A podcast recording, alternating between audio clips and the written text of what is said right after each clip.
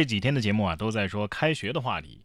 开学之后的第一件事儿是什么？大家还记得吗？收作业呀！近日，山东的一个小学生啊，就用可擦笔写的暑假作业，在进行塑封的时候呢，哎，字迹全部都消失了。孩子的爸爸表示啊，自己和孩子妈妈看到之后忍不住大笑，而孩子的内心则是崩溃的。事后呢，家长用这个冰箱冷冻了作业，成功的挽救。然而没想到的是，老师说需要压模的是另一份作业，他们给压错了。哎呀，原来可擦笔和爱一样都会消失的。对不对？也可能是从来就没有拥有过。有网友疑惑，为什么一个作业还要塑封啊？哎，我看了详细的截图，说的是这份作业是孩子的暑假实践啊，是要贴在墙上进行展示的，有点像那种手抄报的感觉。呃，不得不说呀，现在的孩子写个作业都跟传递情报差不多啊。这个不管怎么说啊，人家是写了。下面这帮小朋友啊，那是真的是直面社会性死亡。最近啊，河南光山开学第一天，学生在教室外狂补作业的视频在网上热传。家长说呀，因为教室里有空调，老师为了让孩子体会到家长不容易，所以呢，让孩子在室外补作业啊，不写完不能报名领书。呃，就希望孩子呀能够重视作业。温馨提示：孩子们写的时候。慢着点儿，好好读题，别把题目抄了一遍自己都不知道。其实老师这么做呀，已经算是心软的了。谁不知道你们在外边那都是在相互抄答案的啊？我要是老师啊，就把这些作业加在今后的每一天里，让你们体会一下越攒越多的感受，好好治一治你们的拖延症。哎呀，看看别人家孩子，不光要上学，还得。被迫营业。八月二十八号，山东青岛一对新人结婚的现场啊，请来了舞狮团进行助兴嘛。哎，除了两只大狮子抢眼之外啊，还有一只小狮子，随着鼓点儿，它是一会儿喝酒，一会儿躺在地上打滚儿，那是可爱极了。视频的拍摄者啊，婚礼摄影师海宁说呀，这小狮子大概是三岁，是大狮子的孩子。啊，平常呢见到的都是这个大狮子，这次带上小狮子呀，除了能够增加收入之外，也是寓意啊，祝这个新人早生贵子。哎，他自己也是第一次见，他说在地上打滚啊、睡觉啊，哎，其实都是小狮子的特定表演，并不是小孩子自己做的动作、贪玩什么的。哎呀，黄飞鸿看了这个视频得想，我小时候怎么就没想到还能这么玩呢？啊！小朋友学的开心，玩的也开心，那就挺好啊。文化还是需要传承的嘛。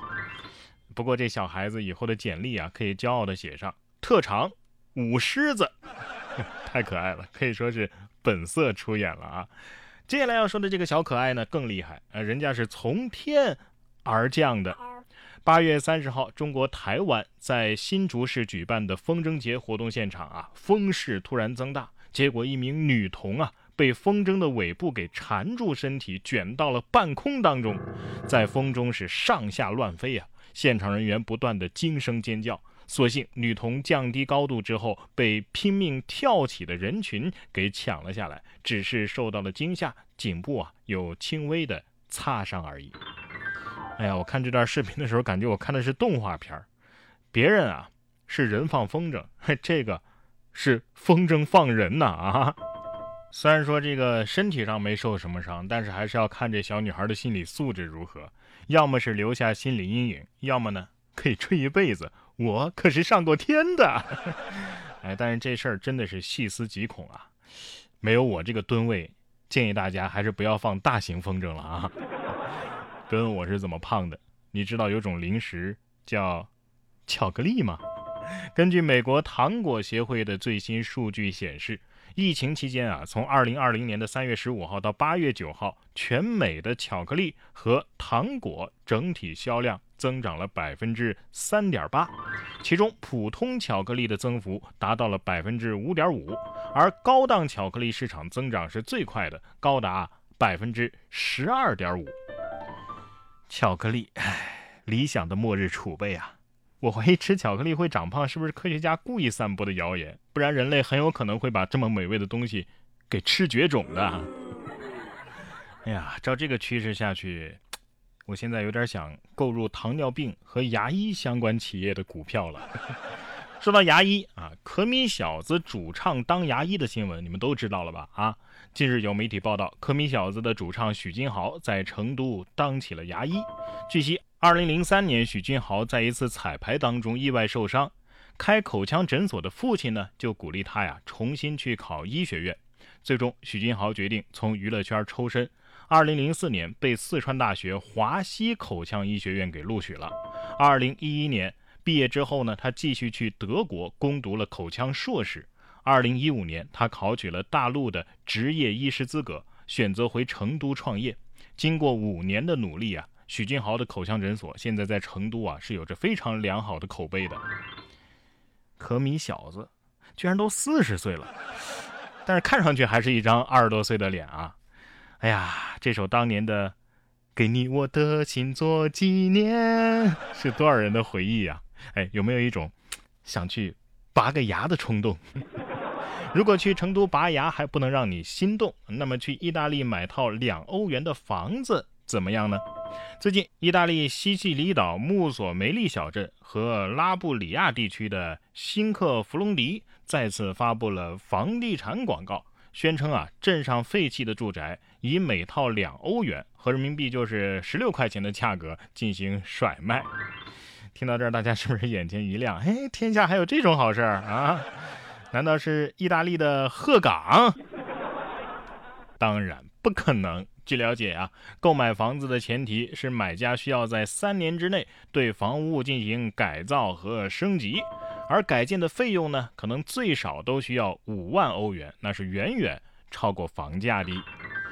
嗨，说白了就是免费让人来维修嘛。你觉得会有人上这个当吗？